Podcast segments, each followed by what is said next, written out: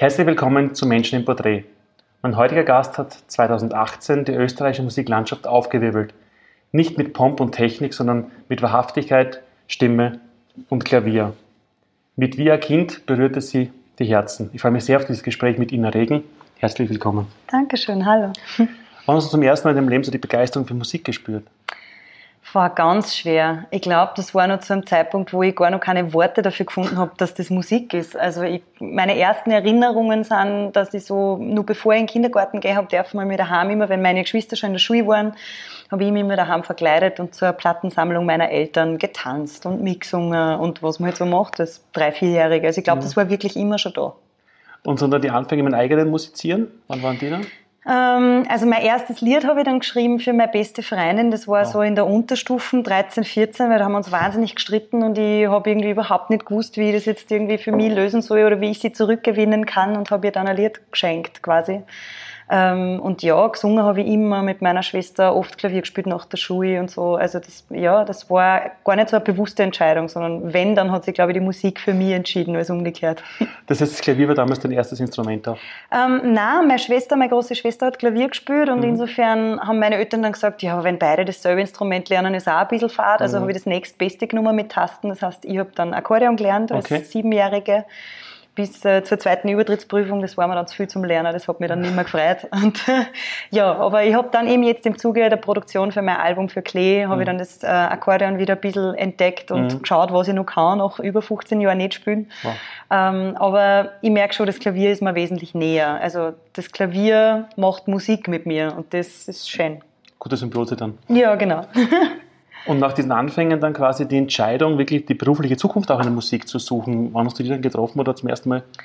Zum ersten Mal gefühlt, gefühlt habe ich es, ja. glaube ich, bei meinem, also ich, ich habe in einem Musicalverein, da habe ich halt quasi angefangen zum Singen und habe dort meine ersten Soloparts gekriegt und war halt dann quasi die Hauptrolle in diesem Teenage-Musical.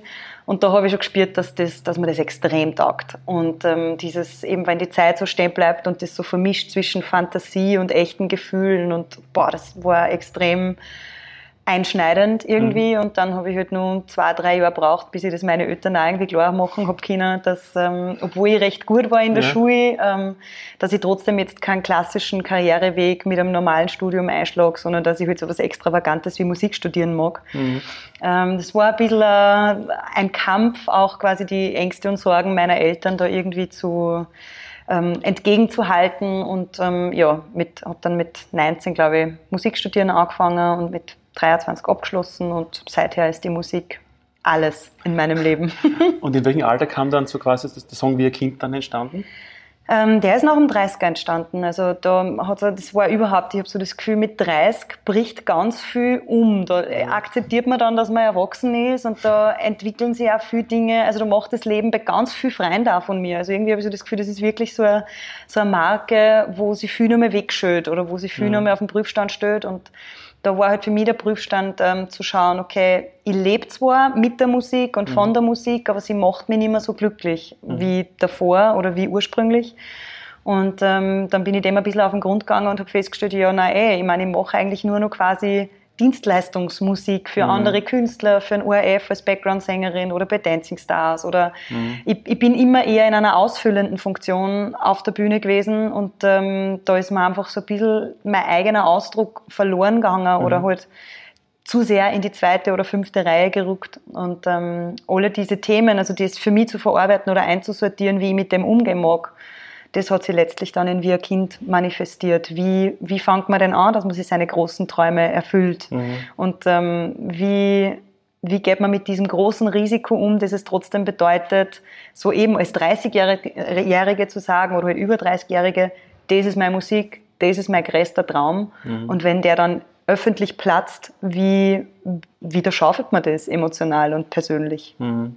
ist ja spannend, fast jeder, den ich der, der mich anspricht auf das Lied wie ein Kind, sagt beim ersten Mal, da hat er in, in den Augen Tränen gehabt, weil es einfach mhm. jeden Menschen genau bei einem Gefühl berührt, das jeder kennt und mit dir teilt. Und das mhm. ist, glaube ich, auch der große Erfolg. Wobei du hast ja dann nicht begonnen mit Plattenlabel und Marketingkampagne, sondern das liegt, glaube ich, nur auf YouTube hochgeladen. Genau, also ich habe ähm, eben dadurch natürlich, dass ich schon in der Musikbranche gearbeitet mhm. habe, ähm, eben auch wirklich viel Freunde, also mhm. Herzensfreunde in dieser Branche und habe dann eben meinem Kollegen, im Florian Koschukaro, das Lied einfach vorgespielt und gesagt, glaubst nie, was mir passiert ist. Ich habe ein Lied im Dialekt geschrieben, ich habe selber überhaupt nicht, das war überhaupt nicht am Plan.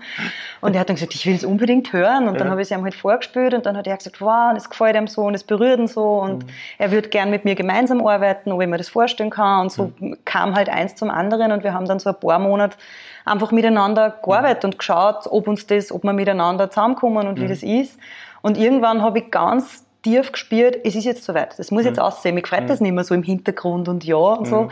Und dann habe ich relativ verrückt, das war irgendwie, das war eine Phase von zwei, drei Wochen, wo ich dann eben gesagt habe, aus, wir machen jetzt ein Video, wir schicken das jetzt auf YouTube und, und dann schauen wir, was passiert. So. Und das war, das war schon das endgültige Video, das man jetzt auch als normale Zuseher genau. kennt? Das war, das war einfach nur so wirklich so ein mein Bauchgefühl oder meine innere. Stimme hat gesagt, Alarm, Alarm, das muss jetzt losgehen. Mhm. So. Und dann habe ich das halt gemacht. Und eigentlich so die ersten Wochen und Monate, es war ja, es hat ja auch keiner von uns zwar damit gerechnet, dass das solche Wellen schlagt. Also mhm. das, ich habe halt gedacht, das stellt man auf YouTube und dann schauen sich das ein paar hundert Leute an, meine Mama wird es feiern und alle ihre Freunde erzählen, so irgendwie, ähm, dass das eineinhalb Wochen später auf Ö3 rennt und dass das eben auch, wie man Ö3 dann rückgemeldet hat, dass sie selten so intensive und viele Reaktionen gekriegt haben mhm. auf Neuvorstellungen, ja. dass das irgendwie so eskaliert, das damit war nicht zu rechnen. Ja. Und dass ich drei Monate später einen Plattenvertrag unterschreibe, also das ist einfach Utopie. du sprichst sehr viel von innerer Stimme mhm. und auch von, von eigenen Gefühlen. Was dir beim Komponieren oder Liederschreiben generell sehr wichtig? Mhm. Ich hab, also allgemein glaube ich, diese Entscheidung für mich, diesen Weg zu gehen oder eben quasi Ina Regen zu sein und mir diesen musikalischen Traum zu erfüllen, das Versprechen, das ich mir gegeben habe, war, es muss sich für mich richtig anspielen. Nämlich mhm. sowohl im Entstehungsprozess, im, im, Kreativprozess, es müssen meine Gedanken, meine Gefühle, meine Worte sein. Mhm. Ähm, ich kriege gerade im Moment sehr viele Anfragen von, von Liederschreibern aus ganz Österreich oder aus dem deutschsprachigen Raum, die, die mir Lieder schicken, wo ihnen sagen, mhm. so, ich möchte gerne, dass du das singst.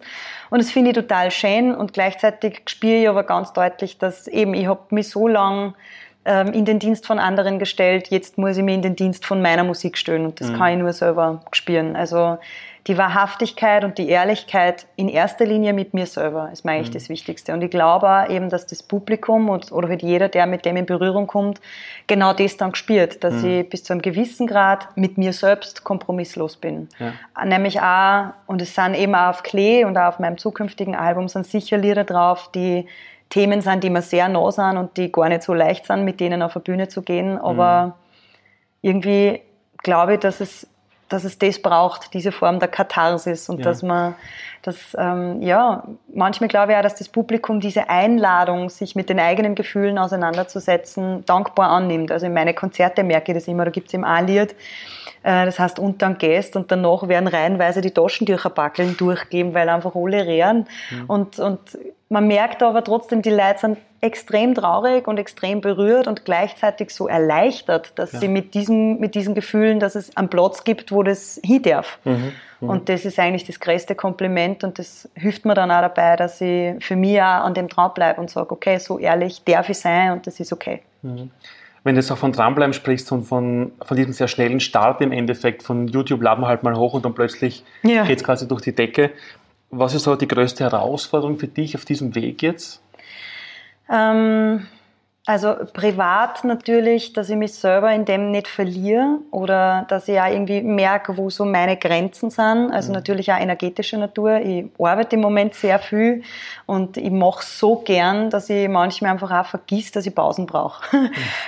also das ist sicher eine Herausforderung. Gleichzeitig ist es eine große Herausforderung für mein Umfeld. Das fängt mhm. bei meiner Familie an, die jetzt einfach plötzlich von, von der Regina plötzlich einen Popstar am Küchentisch sitzen mhm. haben gelegentlich und die sich natürlich auch regelmäßig darüber beschweren, dass wir uns viel seltener sehen mhm. als davor. Und, ähm, oder eben, dass ja, meine Familie mir oft mehr in den Medien oder in den Zeitungen zu Gesicht bekommt. Und das ist natürlich, ich habe mir das Leben bis zum Teil ausgesucht oder mhm. reite diese Welle so gut ich halt kann. Aber ich habe da schon viel Leute mit eingezogen, unfreiwillig. Und das ist natürlich, irgendwie müssen wir da alle schauen, dass wir eine Balance finden, die, mhm. die jedem gefällt. Mhm. So wenn jetzt viele junge Menschen sagen, boah, die Ina Regen, die ist so erfolgreich geworden ähm, in so kurzer Zeit und wird noch viele vor sich haben, auch an erfolgreichen Projekten. Hoffentlich. Ähm, was wäre so aus deiner Erfahrung heraus der wichtigste Tipp für junge Menschen, die egal in welchem Bereich auch erfolgreich sein wollen? Mm. Also ich glaube, was für mich das Wichtigste war, ist wirklich das zu finden, wer ich bin. Mhm. Und da bin ich immer nur dabei und ich, ich maße mir nicht an zu sagen, ich bin angekommen oder ich habe mich mhm. gefunden, sondern ich glaube eben gerade für junge Künstler, also ich denke mir oft, ich bin wahnsinnig froh, dass mir das nicht mit 17 passiert ist. Mhm. Ähm, dass ich einfach jetzt ein bisschen sicherer im Leben stehe und dass, glaube ich, jeder für sich herausfinden muss, wer er ist und worin er ehrlich ist in seiner Kunst oder was die mhm. Kunst ist, die er auf die Bühne bringen will. Mhm. Das heißt nicht, dass jeder so diesen authentischen, ehrlichen, ähm, schutzlosen Weg suchen muss, für den ich mich entschieden habe, aber mhm. dass man sozusagen hinter dem, was man macht, wirklich zu 100 Prozent stehen kann, damit mhm. man letztlich, glaube ich, nicht angewiesen ist auf den Erfolg. Also für mhm. mich, ich empfinde das so. Ich mhm. würde genau dasselbe machen und genau denselben Weg gehen, mhm. auch wenn das eben nur fünf Leute interessiert oder wenn mhm. einfach nur 20 Leute zu einem Konzert machen. Ich habe mhm. für mich endlich das gefunden, was, was für mich den, den, den Weg, der auch mühsam ist, was das wert ist. Mhm. Jetzt haben wir in den letzten ähm, Monaten, letzten Jahr von dir sehr viel hören dürfen, also musikalisch auch in den Medien wurde viel berichtet. Wenn in 100 Jahren ein junger Mensch fragt, Wer war die Ina Regen? Was hat sie ausgezeichnet? Was würdest du ihm antworten? Boah, du glaubst, dass ich in 100 Jahren noch lebe? Du bist so optimistisch. Nein, wenn in 100 Jahren ein junger ja. Mensch fragt, wer war die Ina Regen? Ähm, was hat sie ausgezeichnet? Ina Regen hat das Glück gesucht und ähm, sich immer neu definiert, musikalisch und persönlich. Mhm. Danke fürs Gespräch. Sehr gerne, danke. danke.